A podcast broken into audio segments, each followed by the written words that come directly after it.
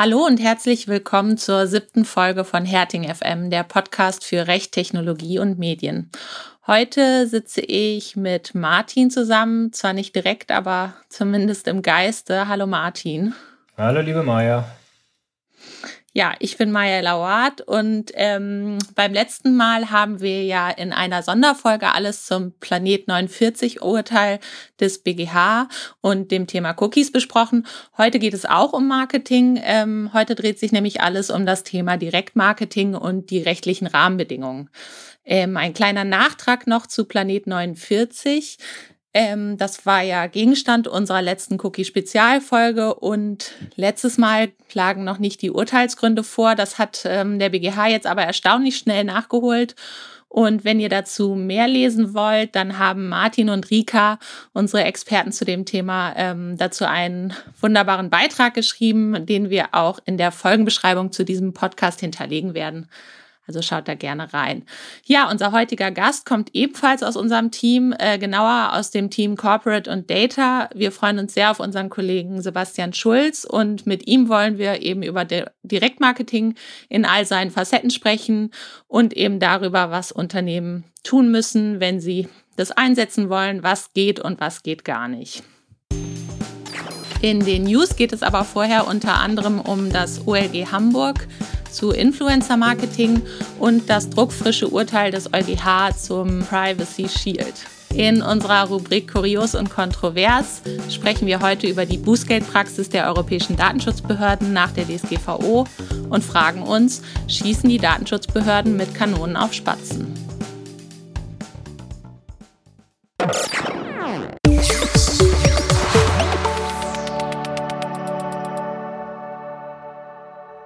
Der Tat gerade hereingekommen ist die Entscheidung des Europäischen Gerichtshofs, der das EU-US Privacy Shield für unwirksam erklärt hat, zugleich aber die Entscheidung zu Standardvertragsklauseln für wirksam hält. Der EuGH hat heute ein weiteres Urteil gefällt, in dem es eigentlich um die Verarbeitung von personenbezogenen Daten des österreichischen Juristen Max Schrems durch Facebook geht. Dieses Urteil hat aber Potenzial, den gesamten Datentransfer zwischen der Europäischen Union und den USA zu gefährden.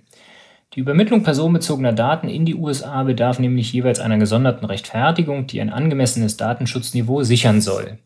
Um zwei dieser möglichen Rechtfertigungsmöglichkeiten ging es in der Entscheidung. Zum einen hat der EuGH geurteilt, dass die Entscheidung der EU-Kommission, dass diejenigen US-Unternehmen, die sich dem Privacy Shield unterwerfen, datenschutzrechtlich quasi als sichere Unternehmen gelten können, unwirksam ist dass US-Behörden nach dem Recht der USA auf Daten von EU-Bürgern zugreifen und sie verwenden dürfen, sei nicht mit dem Unionsrecht vereinbar. Die Befugnisse der US-Behörden griffen viel zu weit und seien nicht auf das notwendige Maß reduziert. Zum anderen beschäftigt sich der EuGH mit den Standardvertragsklauseln.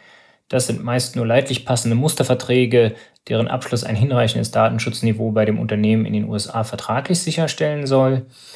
Den Beschluss der EU-Kommission, der diese Standardverträge absichert, lässt der EuGH aber zunächst unangetastet. Er weist aber darauf hin, dass jedes einzelne Unternehmen prüfen muss, ob ein hinreichendes Schutzniveau gewährleistet ist.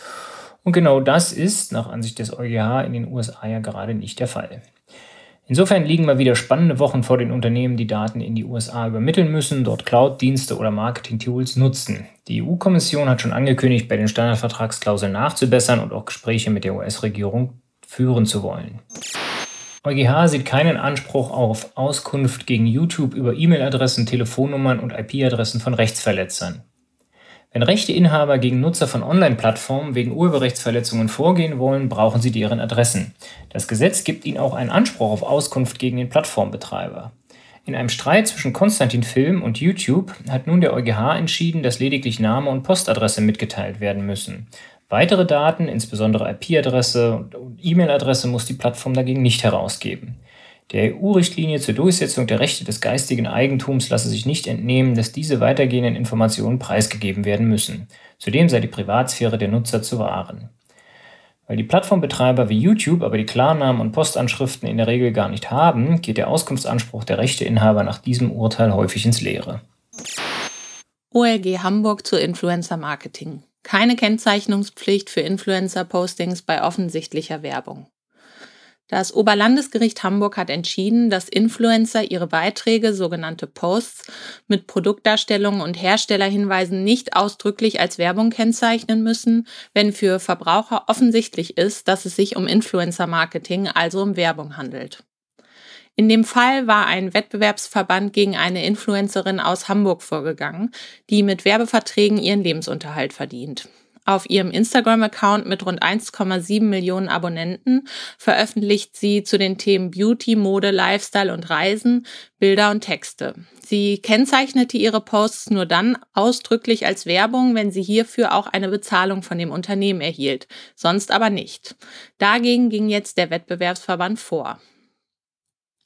Anders als andere Gerichte zuvor in ähnlichen Fällen entschieden haben, ist nach Auffassung des OLG Hamburg der kommerzielle Zweck solcher Postings als Werbung für Verbraucher derart offensichtlich, dass die Gefahr einer Irreführung oder einer Verwechslung mit privaten oder redaktionellen Inhalten ausgeschlossen ist.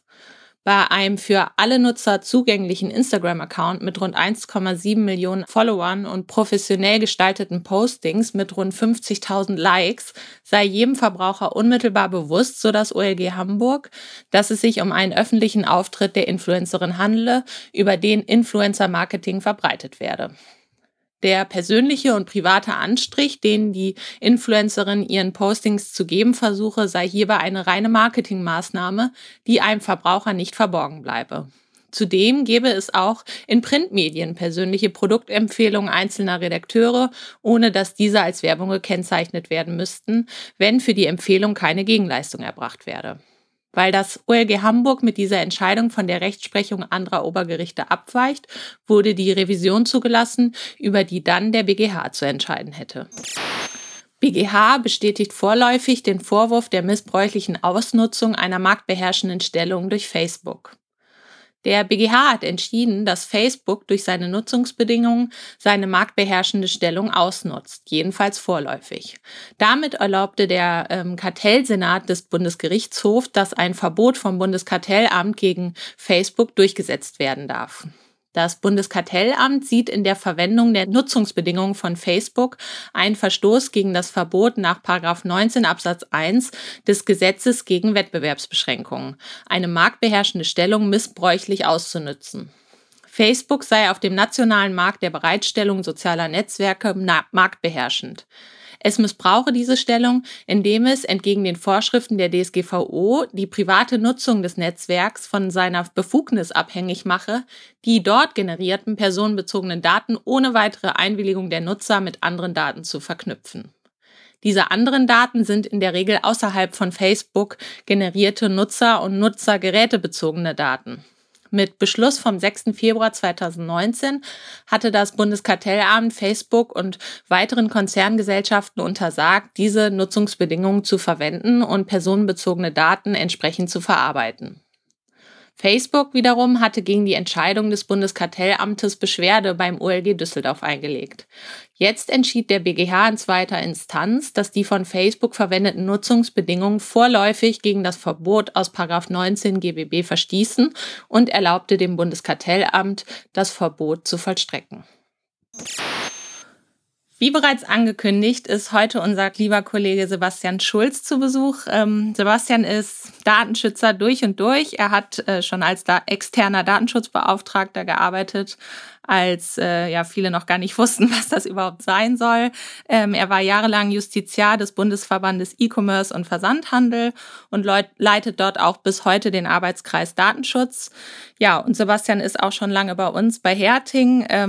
War zunächst viele Jahre Off-Council und seit äh, vergangenem Jahr aber voll im Team dabei. Ähm, Sebastian, schön, dass du da bist. Ja, vielen Dank für die Einladung. Hallo. Ja, ich würde sagen, wir starten direkt ähm, rein ins Thema. Ähm, heute dreht sich ja alles ähm, um Direktmarketing. Sebastian, was ist denn überhaupt Direktmarketing? Was ist Direktmarketing? Ähm, wie es der Name schon sagt, äh, zeichnet sich Direktmarketing in, in Abgrenzung zu klassischer Werbung, also klassischer Markenwerbung, ähm, durch ein interaktives Moment aus. Das heißt, ähm, Direktmarketing ist darauf angelegt, mit einer bestimmten Person, mit einem bestimmten Adressaten direkt äh, in Kontakt zu treten. Es gibt verschiedene Formen des Direktmarketings. Ja, etwa die klassische Ansprache über einzelne Kommunikationskanäle ähm, oder aber auch der Versand äh, von Response-Elementen ähm, ist, ein, ist eine äh, Gestaltung, eine Spielart des Direktmarketings. Und der Vorteil zum, zum klassischen Marketing, das so typischerweise One-to-Many erfolgt, also nach dem Gießkannen-Prinzip ähm, erfolgt, ähm, ist Direktmarketing nicht durch hohe Streuverluste äh, gekennzeichnet, sondern zeichnet sich tatsächlich da, dadurch aus, dass zielgerichtet Adressaten angesprochen werden. Mhm. Deshalb, und deshalb freuen wir uns alle, dass wir die Kabel Deutschland Werbung im Briefkasten haben, die ja völlig streuungsfrei äh, auskommt. Ähm, so aber natürlich es. auch Direktmarketing ist in der Weise. Wenn wir, wenn wir, wir wollen ja hier über Recht vor allem sprechen. Ähm, was ist so der Rechtsrahmen? Welche, vielleicht wenn wir da mal reingehen, welche, was sind so die Gesetze, die man da jetzt beachten muss, wenn ich als Unternehmen äh, Direktmarketing betreiben möchte? Ja, ähm, ich verwende in diesem Zusammenhang immer den Begriff der zwei Hürden, die es zu überwinden gilt, ähm, um eine Marketing, eine Direktmarketing-Maßnahme als rechtskonform dann auch darstellen zu können. Das ist zum einen die Hürde des Datenschutzrechts. Ähm, das Datenschutzrecht ähm, äh, verlangt Antworten auf die Frage, welche personenbezogenen Daten werden denn verarbeitet im Zusammenhang mit der Direktmarketing-Maßnahme? Darf ich diese personenbezogenen Daten verarbeiten? Ähm, unter, welchen, unter welchen Voraussetzungen ist die Verarbeitung ähm, von Daten mit Personenbezug gestattet? Die zweite Hürde ist die Hürde des ähm, Wettbewerbsrechts, jedenfalls hierzulande im Wettbewerbsrecht geregelt. Ähm, das ist der Belästigungsschutz, geregelt im UWG. Ähm, das UWG ähm, stellt die Frage, über welchen Kanal, das heißt über welchen Kommunikationskanal Adressaten angesprochen werden, Briefpost, E-Mail, SMS, WhatsApp und so weiter, all das, was man sich vorstellen kann. Also diese beiden rechtlichen Rahmenbedingungen gilt es zu berücksichtigen. Hm, ich, ich greife mal das äh, Letztere auf. Was sagt denn das UWG, also das Gesetz gegen den unlauteren Wettbewerb, da konkret? Na, es differenziert zunächst hinsichtlich der einzelnen Direktmarketingkanäle. Das heißt, es äh, auferlegt den einzelnen Direktmarketingkanälen E-Mail auf der einen Seite, Telefon auf der anderen Seite, ähm, unterschiedliche äh, Zulässigkeitsvoraussetzungen.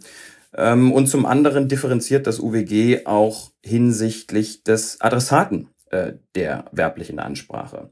Soll also heißen, ähm, äh, differenziert zwischen äh, einer Ansprache im B2B-Verhältnis oder aber im B2C-Verhältnis. Jedenfalls bezogen auf einzelne Kommunikationskanäle. Mhm. Wenn, ich, wenn ich in den, äh, ja, der 7 ist es ja, kein Riesengeheimnis, Paragraph 7 des UWG reinschaue ähm, und mir diesen Katalog dort anschaue in Absatz 2, dann nehme ich, wann die unzumutbare Belästigung stets anzunehmen ist, dann geht es immer los mit Werbung. Ähm, ist es in der Praxis, spielt es eine Rolle oder gibt es Fälle, wo man vielleicht sich streitet darüber, ob etwas überhaupt Werbung ist? Ich meine, meine Kabel Deutschland Werbung im Briefkasten, die wird wohl Werbung sein. Ja, mein Zalando Newsletter ist auch Werbung und wenn mich irgendwie mein Energieversorger anruft und sagt, dass jetzt irgendwie noch viel günstiger wird, dann ist das irgendwie auch Werbung. Ähm, andererseits gibt es möglicherweise Sachen, die keine Werbung sind. Wie gibt es da so Fälle, wo man, wo du sagen würdest, da kann man schon mal versuchen zu sagen, das sei gar keine Werbung? Ja, also zunächst mal ist festzustellen, dass der Begriff der Werbung äh, jedenfalls in der Rechtswissenschaft sehr breit, sehr weitgehend verstanden wird. Das äh, ist bedingt durch Rechtsprechung der nationalen Gerichte, aber auch des Europäischen Gerichtshofes. Äh, Werbung ist definiert ähm, in europäischen wie auch in nationalen Rechtsakten.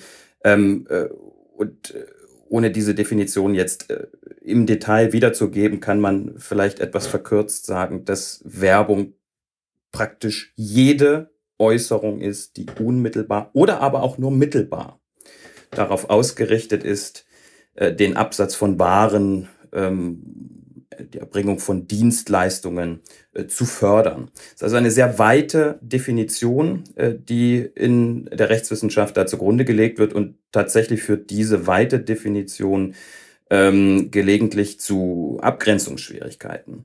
Kurzes ähm, Beispiel, apropos Abgrenzungsschwierigkeiten. Wir haben gestern Abend noch darüber gesprochen, ob du ein Memo, was du für Mandanten gemacht hast, äh, noch ergänzen oder überarbeiten solltest. Ähm, wir haben uns darüber unterhalten, ob das jetzt notwendig ist, um zu zeigen, dass es irgendwie noch, noch nicht nur eine 1 ist, sondern noch eine 1 plus wird. Äh, ist es, ja, wozu machen wir das? Naja, damit die Mandanten sehen, dass das irgendwie ganz tolle Arbeit ist und noch dazu den Preis wert ist. Äh, ähm, ist es dann das Memo, was du heute Vormittag rausgeschickt hast, ist es nicht auch Werbung? Ähm, jedenfalls auch dazu bestimmt, den, den, den Absatz von zukünftigen Leistungen, äh, die unseren Dienstleistungen zu fördern? Jedes Memo, das wir unseren Mandanten zur Verfügung stellen, sollte freilich auch Werbung für die Kanzlei ist sein. Werbung für uns, genau. Ähm, ähm, das ist überhaupt keine Frage. Im Rechtssinne, wird das, Im Rechtssinne wird das, wird das anders zu beantworten sein. Hier ist der Schwerpunkt der, der Kommunikation äh, offenkundig ein vollständig anderer. Ähm, das heißt, man wird schon in diesen, äh, und insofern ist die Frage ja gar nicht so unberechtigt, ähm, man wird schon in diesen, in, jedenfalls in Grenzfällen Schwerpunkte bilden müssen ähm, und wird sich dann anhand dieser Schwerpunktbildung die Frage stellen müssen, ähm, hat diese Kommunikation einen jedenfalls auch werblichen Schwerpunkt oder aber ist der werbliche Aspekt von derart untergeordneter Bedeutung, von derart untergeordneter Relevanz, dass man nicht mehr jedenfalls bei dieser einen ähm, äh, Kommunikation nicht mehr von Werbung im Rechtssinne ausgehen äh, wird können. Äh, anderes Beispiel, das tatsächlich mal den Weg vor ein Gericht gefunden hat, ähm, äh, ist die Frage, inwieweit ähm, die Verortung eines Logos, ähm, eines Firmenlogos in einem Footer einer E-Mail als Werbung im Rechtssinne ähm, einzuordnen ist. Das, mit, dieser, mit dieser Rechtsfrage hatte sich tatsächlich ein Gericht, in dem Fall das Amtsgericht äh, Frankfurt, ähm, am Main ähm, mal zu befassen ist äh, dort, wie ich meine, völlig zu Recht zu der Erkenntnis gelangt, dass ein Logo selbst noch keine Werbung im Rechtssinne darstellt. Was, was das für Folgen gehabt hätte, werden wir uns gleich noch, vermutlich gleich noch anschauen. Ähm, es gibt also Abgrenzungsschwierigkeiten. Ähm, der BGH hatte sich etwa mal mit der Frage äh, auseinanderzusetzen, ob Kundenzufriedenheitsumfragen als Werbung einzuordnen sind und hat das bejaht, was nach meiner Einschätzung auch richtig ist. Ähm, ähm, es kann aber auch andere Fälle geben, in denen die Kommunikation dem Schwerpunkt nach eher, sagen wir, einem bestehenden Vertragsverhältnis dient und nur am Rande, etwa am Rande ein Hinweis erfolgt, ja, man könnte hier auch über ein, was weiß ich, ein Upgrade oder dergleichen nachdenken. Ähm, eine solche Kommunikation wird man jedenfalls nach meiner Rechtsauffassung nicht als äh, Werbung im Rechtssinne einordnen äh, müssen äh, und wird insofern dann auch nicht die werbespezifischen ähm, rechtlichen Vorgaben ähm, oder diese Kommunikation an diesen werbespezifischen Vorgaben messen müssen. Hm. Ähm, okay, also es, es gibt einen weiten Werbebegriff. Äh, du hast es ja gerade ganz schön erläutert und du hast zu, an, äh, zu Anfangs gesagt, dass das UWG nach den einzelnen ähm, Kanälen differenziert. Ähm, vielleicht gehen wir mal diese einzelnen Kanäle durch, äh, jedenfalls so die gängigen Kanäle. Äh, wie ist das denn bei, ähm, bei der Werbung per Post? Martin hat ja jetzt ähm, die ganze Zeit das Beispiel mit der Kabel 1 Werbung im Briefkasten gebracht. Geht es so ohne weiteres? Was, was sagt da das UWG? Ja, ohne weiteres ähm, ist eine Frage der Definition. Ne? Also wenn man sich die, wenn man sich den äh, Paragraph 7 UWG, hier insbesondere den, äh, den Absatz 2 der Norm anschaut, dann wird man jedenfalls den Begriff der Post nicht finden.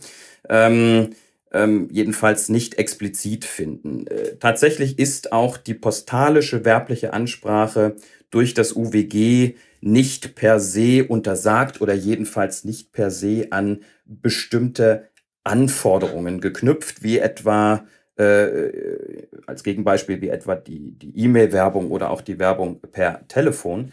Ähm, zugleich muss man aber äh, wissen, dass auch die postalische Werbung ähm, zu einem Fall des UWG und zu, einem, äh, zu einer unzulässigen werblichen Ansprache werden kann, etwa wenn die werbliche Ansprache ähm, auch nachdem der Adressat der Werbung hier gegen Widerspruch eingelegt hat, weiterhin erfolgt. Also wenn ein Adressat einer äh, postalischen Werbebotschaft hiergegen äh, zu einem Zeitpunkt in der Vergangenheit widersprochen hat, ähm, dann sollte man auch schon unter wettbewerbsrechtlichen Gesichtspunkten es tunlichst vermeiden, diesen Adressaten weiterhin mit dieser postalischen Werbung zu bespielen. Oder bei den weniger ganz direkten Werbemaßnahmen, äh, jetzt hier die Umzüge, Werbung und, und Pizzalieferdienst-Werbung, die dort eingeworfen wird, ist der Grund, warum wir alle unsere Aufkleber an den Briefkästen haben. Bitte keine Werbung. Ne? Man darf sozusagen, das ist äh, wahrscheinlich die Message, so lange Werbung per Post betreiben, wie einem der Empfänger nicht zu verstehen gegeben hat, dass er das nicht möchte. Ähm, ne, insofern, wenn man in unseren Opt-in, Opt-out-Kategorien äh, ähm, denkt, dann ist Postwerbung ähm, Opt-out so lange zulässig, wie der Kunde nicht wieder oder der Empfänger nicht widersprochen hat. Anders ähm, bei dem, beim Telefon, ja, Nummer zwei, wie sieht es da aus? Ja, Telefon differenziert und das hatten wir ja schon ähm, eingangs ähm, äh, kurz angesprochen, differenziert ähm, hinsichtlich des Adressaten der werblichen Botschaft, ähm, namentlich äh, hinsichtlich B2C und B2B-Ansprachen. Äh, Im B2C gilt ohne jede Ausnahme das strikte Einwilligungserfordernis. Das heißt, ähm, ein äh, Verbraucher, ein nicht gewerblicher Adressat darf nur dann telefonisch ähm, im, im Rahmen von Outbound-Telefonie äh, nur dann telefonisch mit Werbung bespielt werden, wenn er hierin zuvor seine ausdrückliche Einwilligung erteilt hat, opt-in. Ähm, Im B2B-Bereich haben wir ein Stück weit eine, eine, ja, durchaus eine Ausnahme. Ähm, da sagt das UWG nämlich, dass ähm, auch außerhalb des Vorliegens einer ausdrücklichen Einwilligung des gewerblichen Adressaten der, äh, der Telefonwerbung ähm, eine solche zulässig sein kann, ähm, wenn jedenfalls ein mutmaßliches Einverständnis des Adressaten in diese Form der werblichen Kontaktaufnahme äh, ähm, äh, anzunehmen ist. Ja, ich weiß nicht, ob wir dazu vielleicht nochmal äh, detaillierter kommen. Die Anforderungen. Ja, sag ruhig ganz kurz. Ich meine, das, äh, ja, das ist ja der Grund, warum bei uns die Autohäuser anrufen und sagen, na hier, Anwalt kann ja, äh, verdient viel Geld, muss äh, offensichtlich, will deshalb Porsche fahren, da wird schon mutmaßliche Einwilligung bestehen. Zu Recht? Fragezeichen. Ja, wird man in dieser Stelle nicht annehmen können. Du hast ja, das Beispiel ist ja schon ähm, auf, diese, auf diese Antwort hin angelegt. Es gibt durchaus Fälle, die noch, noch, ähm, äh, noch schwieriger zu beurteilen sind, die aber ähm, gleichwohl, wenn ich das, wenn ich das, äh, wenn ich das Gesetz ernst nehme, nicht unter die Ausnahme ähm, des 7.2, das ist dann die zweite Alternative im 7 äh, Nummer 2 UWG, fallen werden. Warum? Ähm, dieses mutmaßliche Einverständnis muss sich nämlich nicht nur, wie ich es eben sagte, auf die werbliche Ansprache über den Kanal Werbung, äh, über den Kanal Telefon beziehen, sondern muss sich natürlich und dem auch dem sogar vorgelagert auch auf das Produkt beziehen. Es müssen also diese beiden, diese beiden Aspekte vorliegen, mutmaßliches Einverständnis in Werbung an, äh, gerichtet auf dieses Produkt und gerichtet auf die werbliche, kanalspezifische Ansprache per Telefon. So, und wenn man diese, diese Voraussetzungen ähm, ernst nimmt, dann liegen die in ganz, ganz vielen Fällen, ich würde sagen in 80 Prozent der Fälle, in denen hierzulande telefoniert wird, nicht vor. Hm. Und äh, jetzt gehen wir weiter in der Liste der äh, Kanäle und äh, für die Praxis am relevantesten ist ja wahrscheinlich die E-Mail-Werbung. Ähm, wie ist das hier? Also wahrscheinlich ähm, besteht ja auch die Pflicht einer ausdrücklichen Einwilligung. Dann ist ja aber auch immer bei der E-Mail-Werbung das Thema Doppel äh, Opt-in. Sebastian, wie sieht das da aus? Ähm, ja, das sind zwei unterschiedliche Aspekte. Ähm, äh, du hattest völlig zu Recht gesagt, auch im Bereich der E-Mail-Werbung äh, gilt zunächst das grundsätzliche Einwilligungserfordernis. Ähm, zum Double Opt-in komme ich gleich nochmal zurück. Mhm. Ähm, ähm, anders als ähm, im Bereich der Telefonwerbung ähm, eröffnet das UWG allerdings in äh, Paragraph 7 Absatz 3 ähm, die Möglichkeit, auch außerhalb des Vorliegens einer Einwilligung E-Mail-Werbung zu versenden. Hier, je, hier jedoch nicht differenzierend äh, und insofern dann anders als im Bereich des Telefonmarketings, nicht differenzierend hinsichtlich B2B und B2C-Adressaten, sondern, ähm, äh, sondern orientiert an der Frage, ob der Adressat äh, der E-Mail-Werbung äh, ein Bestandskunde des werbenden Unternehmens ist. Das ist ein, ein wesentlicher Aspekt. Deswegen wird der 7.3 auch äh, ab und an umgangssprachlich als das sogenannte Bestandskundenprivileg im UWG bezeichnet. Ähm, allerdings ist es tatsächlich nur eine tatbestandliche Voraussetzung neben anderen, die zusätzlich auch vorliegen müssen. Ähm, welche sind das? Ähm, Im Zeitpunkt der, die, die, der, zunächst ist mal erforderlich, dass die E-Mail-Adresse im Zusammenhang mit dem Abschluss eines Vertrages erlangt wurde durch das werbende Unternehmen. Ähm, das ist auf, nur auf den ersten Blick äh, einfach zu beantworten. Es gibt also sehr viele ähm, Konstellationen in der Praxis, ähm, bei denen diese Frage des Erlangens der E-Mail-Adresse im Zusammenhang mit dem Verkauf einer Ware äh, gar nicht so einfach zu beantworten ist. Da muss man also genauer hinschauen. Ähm, zugleich, und das ist ganz oft der Showstopper, ähm, ähm, äh, für den 7.3. Das heißt, äh, oftmals der Punkt, äh, weshalb äh, Unternehmen den 7.3 nicht fruchtbar machen können, ähm, muss im Zeitpunkt der Erhebung, im Zeitpunkt der Erhebung auf die auch werbliche Nutzung im Nachgang an den Vertragsschluss hingewiesen werden, äh, in Verbindung mit einem, dritte Voraussetzung, einem hierauf gerichteten Widerspruchsrecht. Ganz viele Unternehmen machen das nicht, äh, auch hier in der Kanzlei oftmals ähm, äh, Mandanten, die auf mich zukommen und mich fragen, hm, ich habe jetzt hier so ein paar tausend E-Mail-Adressen gefunden in meinem CRM gefunden. Ähm, äh, was machen wir denn jetzt damit? Kann ich die vielleicht nochmal. Stichwort Reaktivierungskampagne, die praktisch nie genau. zulässig ist. Ne? Ja. Genau. Ja. Ähm, und da kommt äh, typischerweise nicht nur von mir, auch von anderen Kollegen die Frage, ja, hast du denn im Zeitpunkt der Erhebung der E-Mail-Adresse darauf hingewiesen, dass du die dann im Nachgang auch ähm, äh, werblich nutzen möchtest und das wird äh, in aller Regel verneint. Äh, ein Nachholen ist nicht zulässig, ähm, äh, jedenfalls nicht äh, rechtlich zulässig. Ähm, wenn man sich gleichwohl für solche Geschichten entscheidet, muss man eben, ähm, äh, sollte man jedenfalls vorab eine eine durchaus detaillierte Risikoabwägung vornehmen im Unternehmen. Ähm, äh, letzter, letzter Hinweis zu 7.3. Werbung auf Grundlage des 7.3, also des Bestandskundenprivileges auf äh, des 7.3 UWG, äh, ist nur für eigene ähnliche Produkte zulässig. Auch das ist in der Praxis oftmals ein Problem, jedenfalls für solche Unternehmen, ähm, die mehrere Produktkategorien im, ähm, im Angebot haben, klassische Vollsortimenter. Ähm, äh, dürften also nicht für das gesamte Sortiment werben äh, auf Grundlage des 7.3 UWG, ähm, wenn beispielsweise nur ein Produkt aus einer ganz bestimmten Produktkategorie zuvor Gegenstand des Kaufvertrages war. Ein, Beispiel, ich kaufe bei einem Vollsortimenter eine Jeans, ähm, äh, darf aber zugleich dann im Nachgang nicht auch mit Werbung für, was weiß ich, Mikrowellen bespielt werden. Hm. Okay, da und da, ähm, also Message nach dem Motto, ihr braucht alle, ob B2C oder B2B, eine Einwilligung für die Werbung per E-Mail. Die Bestandskundenwerbung, die jetzt hier über die wir jetzt zum Schluss gesprochen haben, ist sozusagen die einzige Ausnahme, die man dort hat. Und man muss sich mit den Anforderungen des 7 Absatz 3 OWG genau beschäftigen, ähm, um, also man muss es sozusagen drauf anlegen. Ne? Also zufällig äh, klappt es nicht. Man muss sich das sozusagen vorher überlegen und dann äh, sein, sein ganzes Bestellwesen oder die Bestellstrecke so einrichten, dass der Kunde dann da entsprechend informiert wird und man das dann eben am Ende auch ähm, nutzen kann.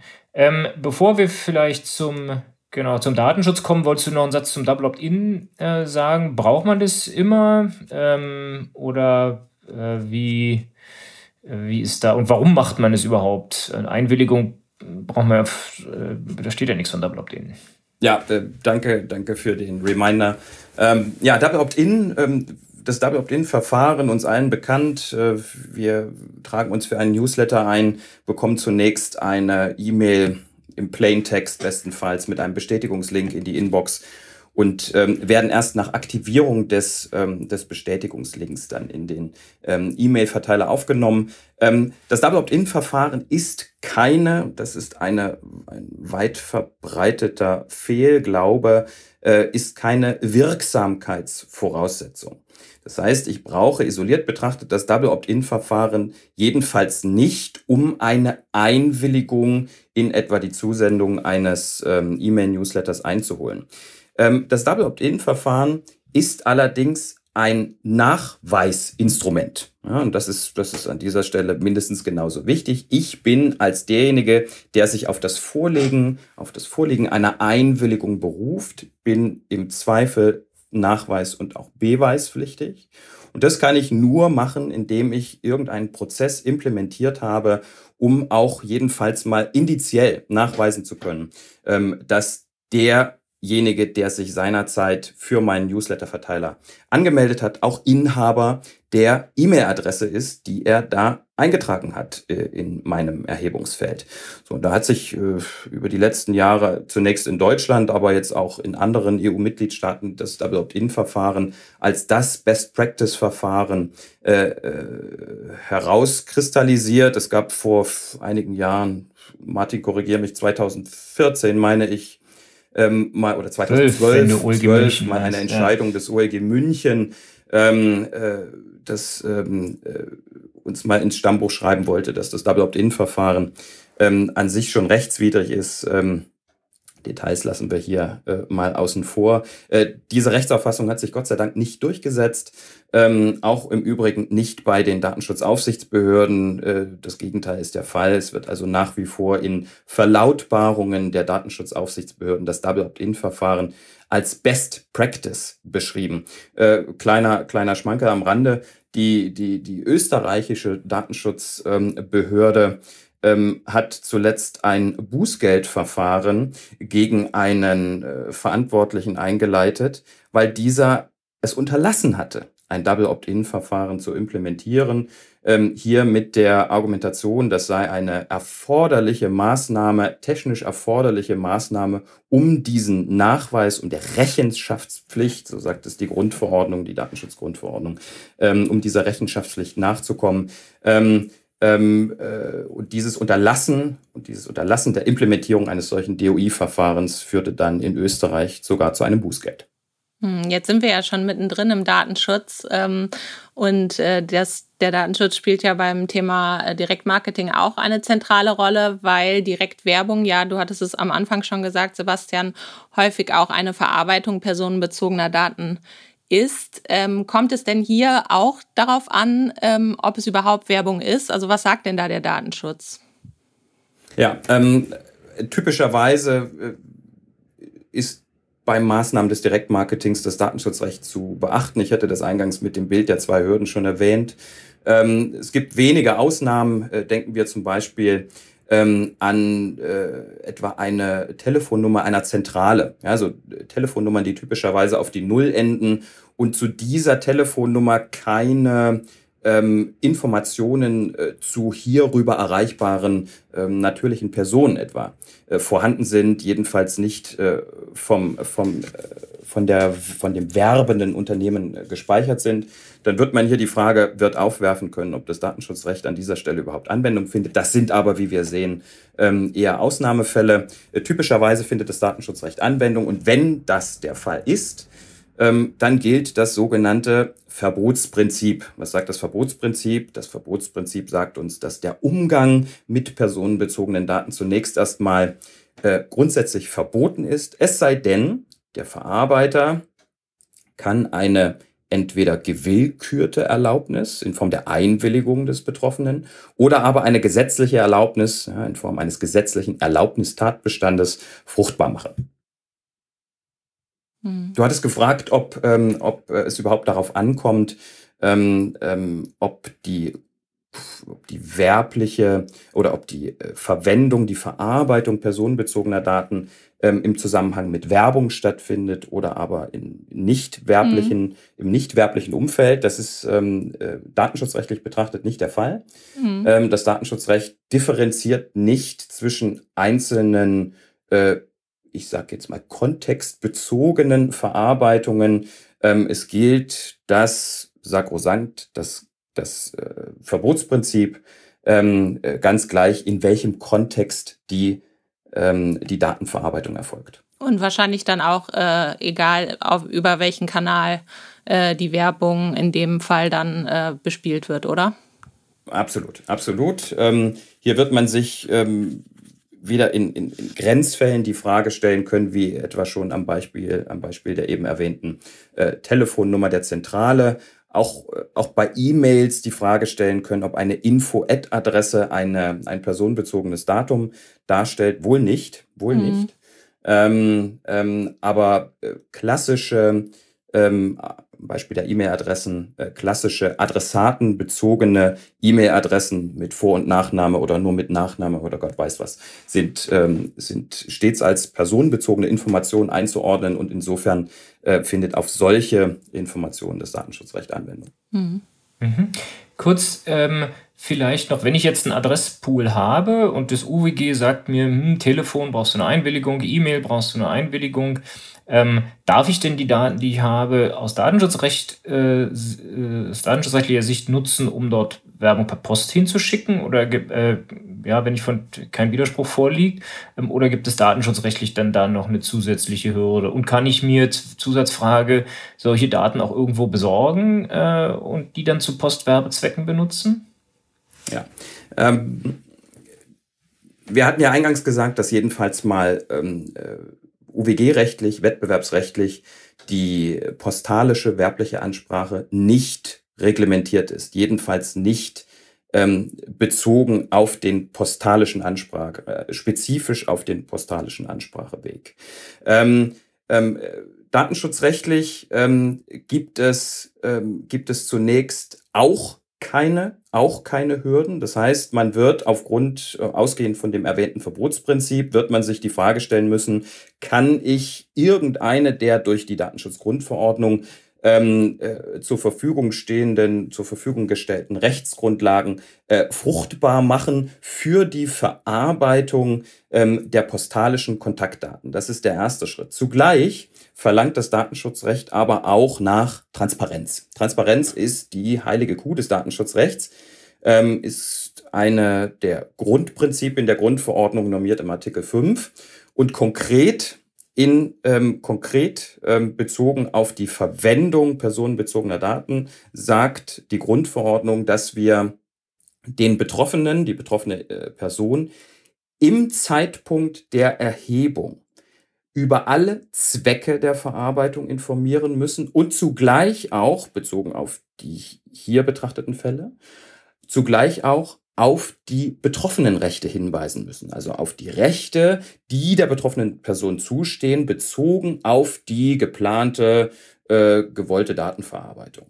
Ähm, bezogen auf die werbliche Ansprache kennt die Grundverordnung ein spezifisches Betroffenenrecht. Ja, das, ist das, ähm, das ist das sogenannte Werbewiderspruchsrecht im Artikel 22 Absatz äh, äh, 21 Absatz 2 normiert. Ähm, da steht drin, dass äh, voraussetzungslos die betroffene Person zu jedem Zeitpunkt, im Übrigen auch schon bevor irgendeine werbliche Ansprache erfolgt ist, das heißt auch im Wege eines sogenannten Vorab-Widerspruchs, ähm, die betroffene Person einer solchen Verarbeitung, also einer Verarbeitung zu Werbezwecken, widersprechen kann. So, und wenn ich das jetzt zusammenfüge, wenn ich auf der einen Seite sage, ich brauche eine Rechtsgrundlage und auf der anderen Seite sage, ich habe zusätzlich äh, Transparenzanforderungen, dann ähm, wird man nur dann, nur dann auf der sicheren Seite sein, bezogen auf deine Frage, Martin, das heißt bezogen auf die Frage, ob dieser Adresspool genutzt werden kann für die postalische Ansprache. Wenn die mit der Werbung zu adressierenden Personen im Zeitpunkt der Erhebung auf erstens den werblichen, äh, den, äh, den, den Zweck der werblichen Verarbeitung der Adressdaten bereits hingewiesen wurden und, und ähm, in diesem Zusammenhang darauf hingewiesen wurden, dass ein hierauf gerichtetes, voraussetzungsloses Widerspruchsrecht besteht. Nur dann ist man in absolut sicherem Fahrwasser. Ist das nicht der Fall, gibt es Workarounds, ähm, die sind allerdings ähm, durchaus mit Aufwand verbunden. Mhm. Ja, jetzt hätte ich hier noch äh, zahlreiche weitere Fragen, aber ähm, die Zeit ist auch schon vorangeschritten. Deswegen, Sebastian, einmal kurz vielleicht noch zum Schluss. Ähm, wie ist es mit den Rechtsfolgen? Was habe ich denn zu befürchten, wenn mir beispielsweise die Einwilligung fehlt, äh, ich sie also nie eingeholt habe oder eine Einwilligung widerrufen wurde und ich jetzt trotzdem weiterhin Werbung betreibe? Was, was ist das Worst-Case-Szenario sozusagen? Ja, ja. Ähm also hier muss man differenzieren. Ähm, wir alle haben äh, im Zusammenhang mit dem Wirksamwerden der Grundverordnung ähm, diese, diese Slogans, insbesondere von Seminaranbietern, noch im Hinterkopf. Ja, vier Prozent des weltweiten Jahresumsatzes, 20 Millionen. Ihr steht mit einem Bein im Knast. Das ist offenkundig alles überzeichnet gewesen. Äh, zugleich ähm, ist es jedoch freilich richtig, dass die Grundverordnung bezogen auf eine unzulässige Verarbeitung person personenbezogener Daten ähm, einen drakonischen Sanktionsrahmen mit sich gebracht hat. Ja, es ist ein, ein Aspekt im Rahmen, nur ein Aspekt im Rahmen des Sanktionskanons, im Rahmen ähm, möglicher Sanktionen, die durch die Aufsichtsbehörden äh, ausgesprochen werden können. Wenn allerdings vom Mittel der, äh, des Bußgeldes Gebrauch gemacht wird, dann können die Aufsichtsbehörden, und sie tun es im Übrigen auch zunehmend, ähm, hoch rangehen und ähm, äh, das für die, für die betroffenen Unternehmen ähm, am Ende sehr teuer ausgestalten. Das ist der, das ist der eine Aspekt. Ähm, zugleich, und deswegen sagte ich eingangs, äh, muss man, äh, muss man zitieren, äh, äh muss man, muss man differenzieren, ähm, ähm, hält auch das UWG eigenständige Bußgeldvorschriften bereit. Die sind allerdings sehr, sehr, sehr, sehr eng gefasst, äh, beziehen sich äh, letztlich nur auf letztlich, wenn wir uns den praktischen Aspekt anschauen, nur auf eine unzulässige werbliche Ansprache ähm, äh, per Telefonanruf, ähm, zu, was allerdings nicht darüber hinwegtäuschen darf, dass auch eine ähm, UWG-rechtlich unzulässige werbliche Ansprache auch über andere Kanäle ähm, zu, ich sage jetzt mal, Ungemach führen kann. Äh, Ungemach in Form der Abmahnung, Viele, uns haben, viele von uns haben sowas schon mal auf dem Tisch gehabt, äh, wir berufsbedingt alle mal. Ähm, äh, Abmahnungen äh, können ausgesprochen werden durch Wettbewerber, aber eben auch durch natürliche Personen, die sich in ihrem Persönlichkeitsrecht äh, beeinträchtigt fühlen durch diese unzulässige werbliche äh, Ansprache. Solche Abmahnungen können auch äh, jedenfalls ähm, mittel- bis langfristig sehr teuer werden, insbesondere dann, wenn man sich der typischerweise mit der Abmahnung verbundenen Unterwerfungserklärung, äh, äh, man eine solche Unterwerfungserklärung gezeichnet hat äh, und ein entsprechendes Vertragsstrafeversprechen eingegangen ist. Puh, sage ich mal. Ähm, ja, Sebastian, vielen Dank. Äh, ich glaube, keiner kann das, äh, ist an der Schnittstelle von 7 OWG zum DSGVO so fit wie du und kann es so gut erklären. Ich will kurz zusammenfassen, äh, versuchen zusammenzufassen, was wir besprochen haben. Ähm, ähm, ja, du hattest gesagt, man muss zwei Hürden überspringen. Wir haben jetzt äh, länger über die, die UWG-Hürde gesprochen, aber die DSGVO-Hürde ist sicherlich nicht zu unterschätzen, zumal, wie du zum Schluss äh, auch noch gesagt hast, ja da auch ein gewisses Bußgeldrisiko ähm, besteht. Ähm, wenn wir aufs UWG schauen, ähm, muss man zunächst sich fragen, ist es eigentlich Werbung äh, oder nicht? Ähm, wie gesagt, der Werbebegriff ist sehr, sehr weit zu verstehen. Eigentlich ist praktisch alles Werbung, äh, so dass man jedenfalls für Telefon, E-Mail, WhatsApp, SMS, auch Fax, falls es noch jemand macht, äh, eine Einwilligung äh, eine vorherige ausdrückliche Einwilligung ähm, braucht. Bei der Post ist es nicht so. Postwerbung kann ich äh, aus Sicht des UWG ähm, verschicken. Es gibt so zwei kleine Ausnahmen, die ähm, zum Teil vielleicht noch ein bisschen Entwicklungspotenzial haben in manchen Unternehmen. Das eine ist die B2B-Werbung per Telefon.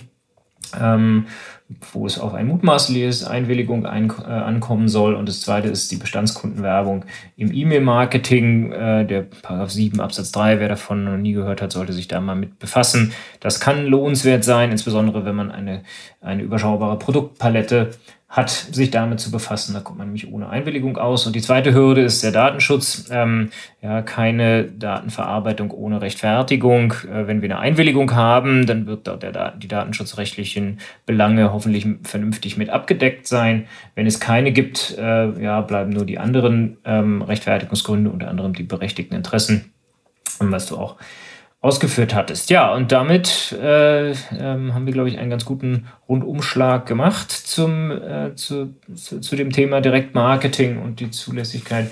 Ähm, es sind, glaube ich, ein, einige Fragen offen, die wir vielleicht beim nächsten oder übernächsten Mal mal mit dir besprechen können. Insbesondere das Thema, äh, was darf ich eigentlich in Richtung Personalisierung äh, machen, darf ich eigentlich tracken ähm, und solche ähm, Geschichten. Aber äh, dazu vielleicht dann beim nächsten oder übernächsten Mal. Ja, herzlichen Dank, Sebastian, schon mal an dieser Stelle für ähm, deine äh, Ausführungen hier bei uns. Ja, sehr gern.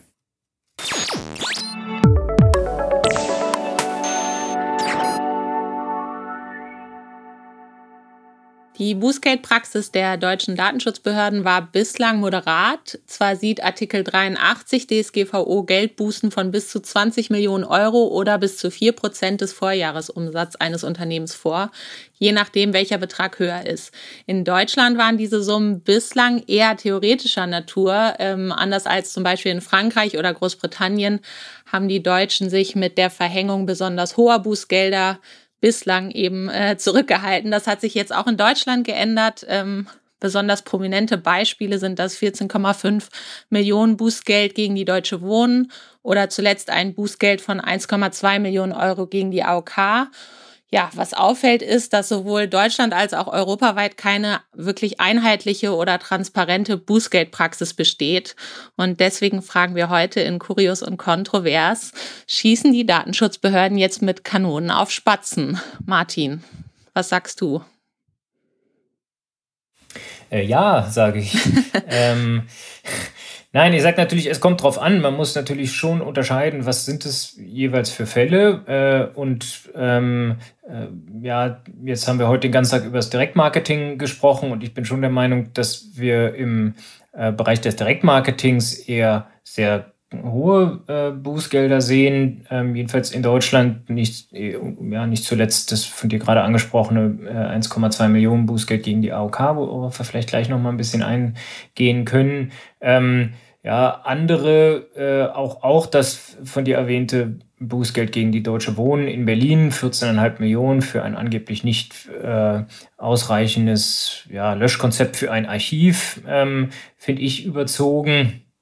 Ähm, ja, weil man sich ja ähm, ein bisschen vergegenwärtigen muss, wozu die Bußgelder da sind. Letztlich sind die Bußgelder ja nicht dazu da, dass irgendwie dem armen äh, äh, Berliner Staatssäckel äh, ein bisschen äh, ein paar Euros hinzugefügt werden können, sondern die sollen ja dazu dienen, äh, die Unternehmen zu vernünftigem Datenschutz anzuhalten und zur Einhaltung der DSGVO anzuregen. Ähm, und äh, da kann ich, da frage ich mich jetzt schon, ob das tatsächlich so ein ähm, ja, ob solche horrenden Strafen dann tatsächlich äh, sozusagen angemessen sind. Ähm, Haupt, mein Hauptkritikpunkt ist aber eigentlich, dass man keine Chance hat, vorherzusehen, was, welches Bußgeld einen erwartet. Also wir hatten, haben ja nun in den vergangenen Monaten ähm, besonders die Litigation-Kollegen ähm, schon mit einigen Verfahren mit verschiedenen äh, deutschen Datenschutzbehörden zu tun.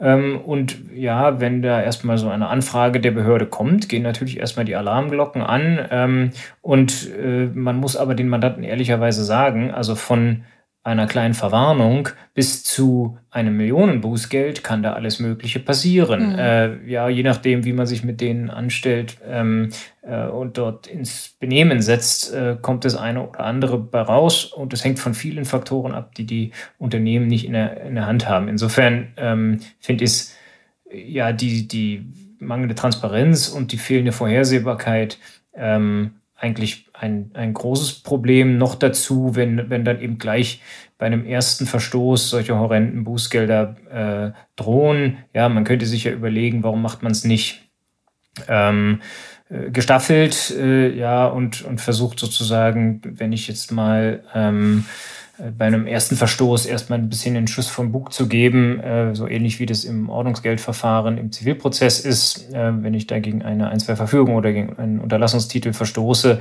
äh, dann kriege ich erstmal ein Ordnungsgeld, was jetzt vielleicht ein bisschen moderat ist, ein paar tausend Euro sind.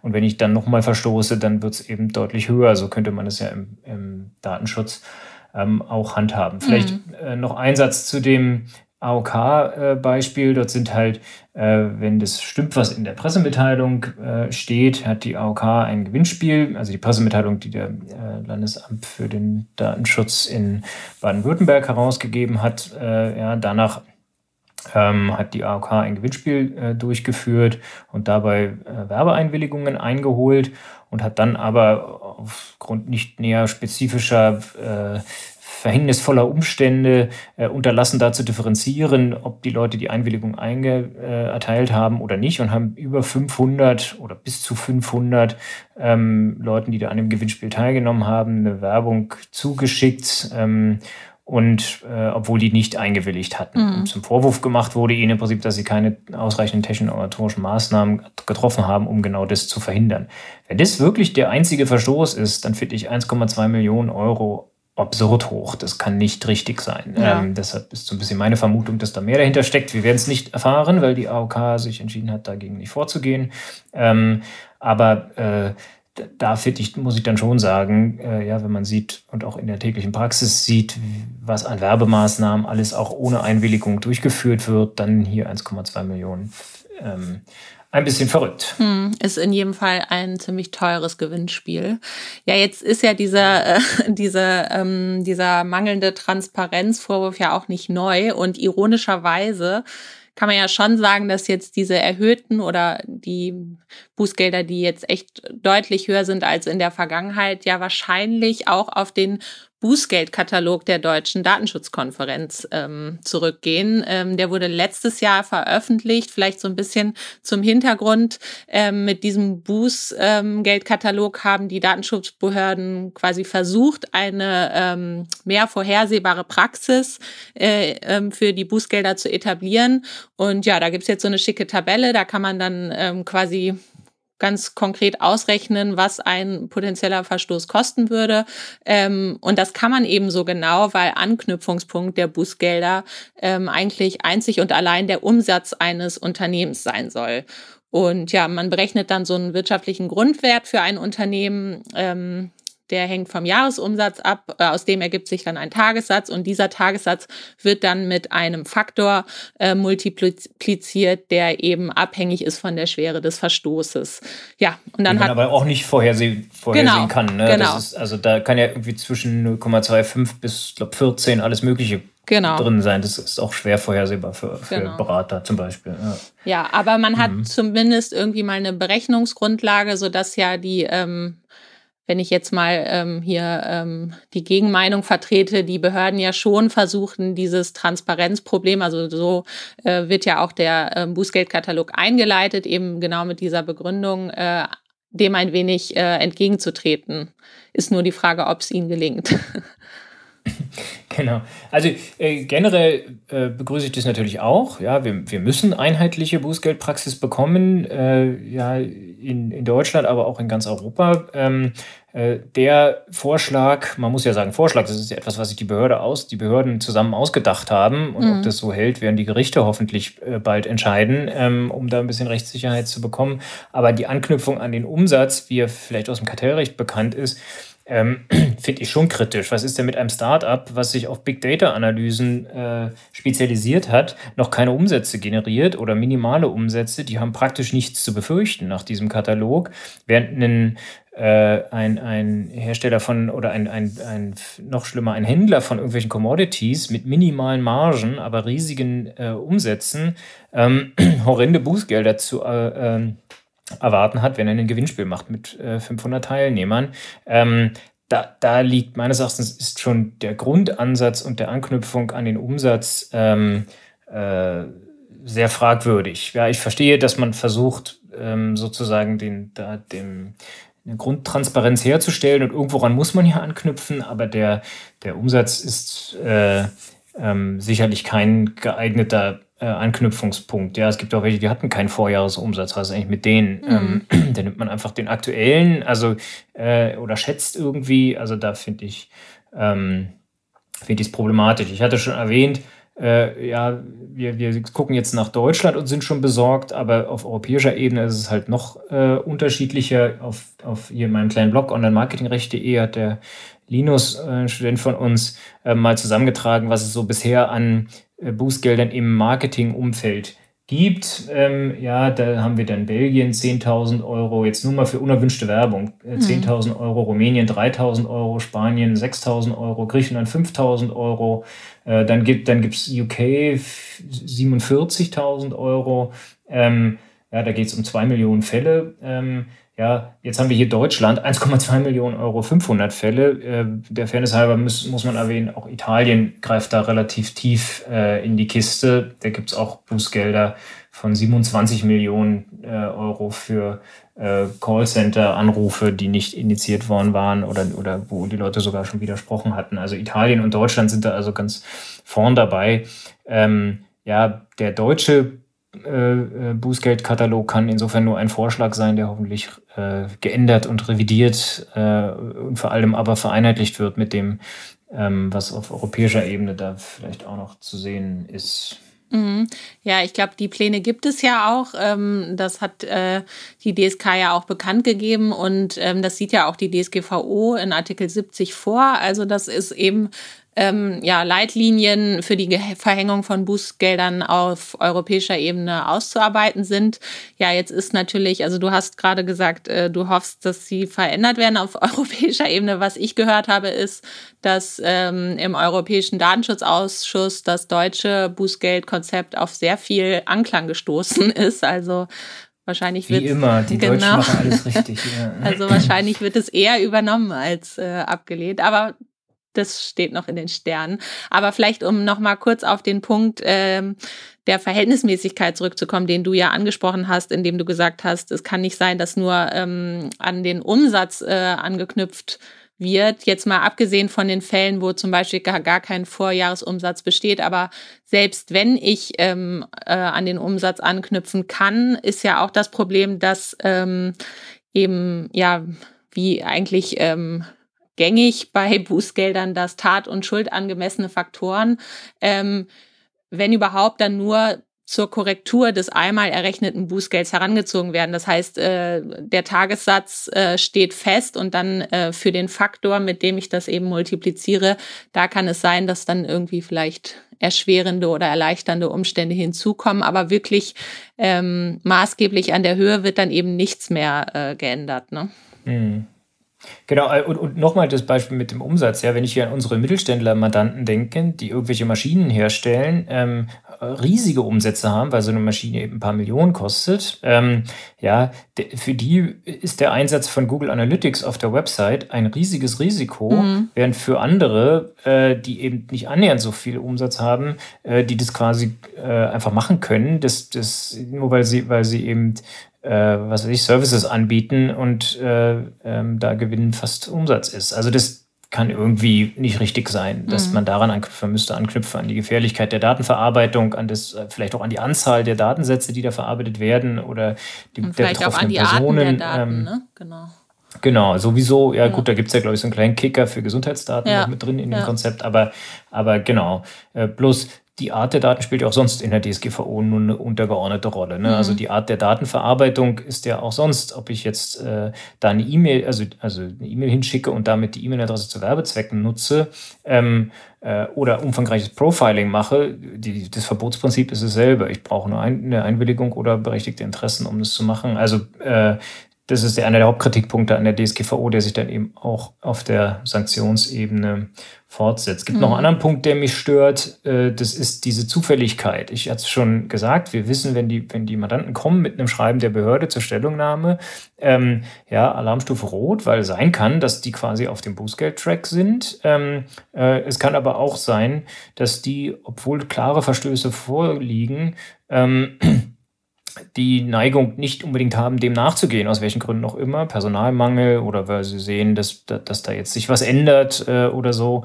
Ja, und wenn ich jetzt also äh, die Deutsche Wohnen bin und Pech habe, äh, kriege ich 14,5 Millionen Bu Euro Bußgeld auferlegt. Wenn ich irgendein anderes Unternehmen bin, was da irgendwie vielleicht ein bisschen schlauer äh, antwortet oder, oder auch nicht, äh, ja, dann ähm, bekomme ich gar kein Bußgeld. Und wenn ich ein Unternehmen bin, über das sich noch niemand beschwert hat äh, oder was einfach durchs Raster fällt, dann habe ich gar nichts ähm, zu befürchten. Ja, also hm. nochmal Straßenverkehrsvergleich. Ähm, da gibt es halt Kontrollen ähm, und da, da fallen dann, da werden dann eben mal alle kontrolliert, die jedenfalls mal an diesem Tag da lang fahren ähm, äh, und, und alle Raser rausgeholt oder zur Kasse gebeten. Ähm, das gibt es eben im äh, im Datenschutzrecht praktisch nicht, aus logischen Gründen. Ja, dazu sind die Datenschutzbehörden europaweit überhaupt nicht ausgestattet, äh, ähm, das tatsächlich flächendeckend zu machen. Ähm, aber das führt natürlich zu einer großen, äh, ja, zu einer großen Ungerechtigkeit ähm, auch da. Mhm. Ja, und ähm, okay, man merkt, wir und besonders du sind unzufrieden. Äh, jetzt nochmal zurück zu unserer Frage schießen die Datenschutzbehörden denn jetzt mit Kanonen auf Spatzen, wenn man überhaupt davon reden kann, dass die deutsche Wohnen ein Spatz ist, aber das mal sei mal dahingestellt. Ja, ja, genau.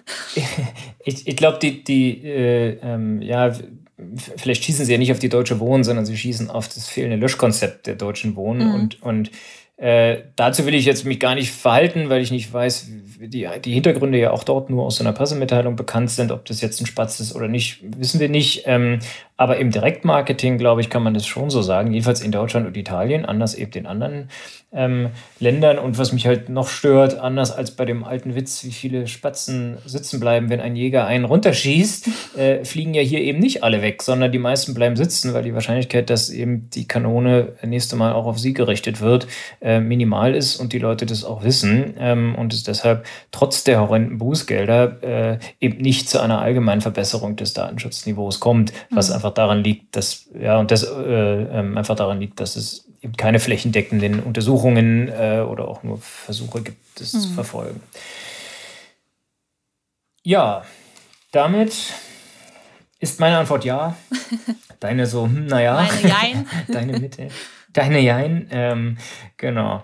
Und wir sind aber sicherlich äh, ähm, oder wir glauben schon, dass man da auch anderer Meinung sein kann. Ne? Ich glaube schon, wenn ich so auf Twitter die Reaktion mir anschaue, dass dann finden viele Leute das schon auch gut, dass dann da, äh, da mal durchgegriffen wird und wenigstens bei den Großen äh, dann auch hohe Bußgelder verhängt werden. Mhm. Jo, bleibt mir nur noch das Outro. Ähm, ja, ich hoffe, äh, es hat allen Hörerinnen und Hörern wieder Spaß gemacht. Ihr hattet habt das eine oder andere mitnehmen können, besonders an Sebastians Ausführungen zu äh, dem Direktmarketing. Ähm, wer mehr erfahren will, auf unserer Website www.herting.de findet ihr aktuelle Beiträge und hoffentlich, kleiner Spoiler, auch bald ein etwas anderes Design, was sich dann auch mobil sehen lässt. Wer unser Newsletter abonnieren will, kann das auch auf unserer Website tun. Der kommt immer am Anfang des Monats, sind auch mal alle wichtigen Dinge drin. Wir sind auch in allen möglichen sozialen Netzwerken zu finden, auf Instagram, auf Facebook, auch bei LinkedIn lohnt sich auch da uns zu folgen. Ansonsten freuen wir uns wie immer über Feedback. Wenn es gutes Feedback ist, gerne 5 Sterne im Podcast-Player deiner Wahl. Ansonsten auch immer auch Themenvorschlägen oder Vorschlägen dafür, wen wir interviewen sollen, ähm, ähm, an podcast.herting.de. Jo, wir sagen Tschüss und bis zum nächsten Mal. Tschüss. Ciao.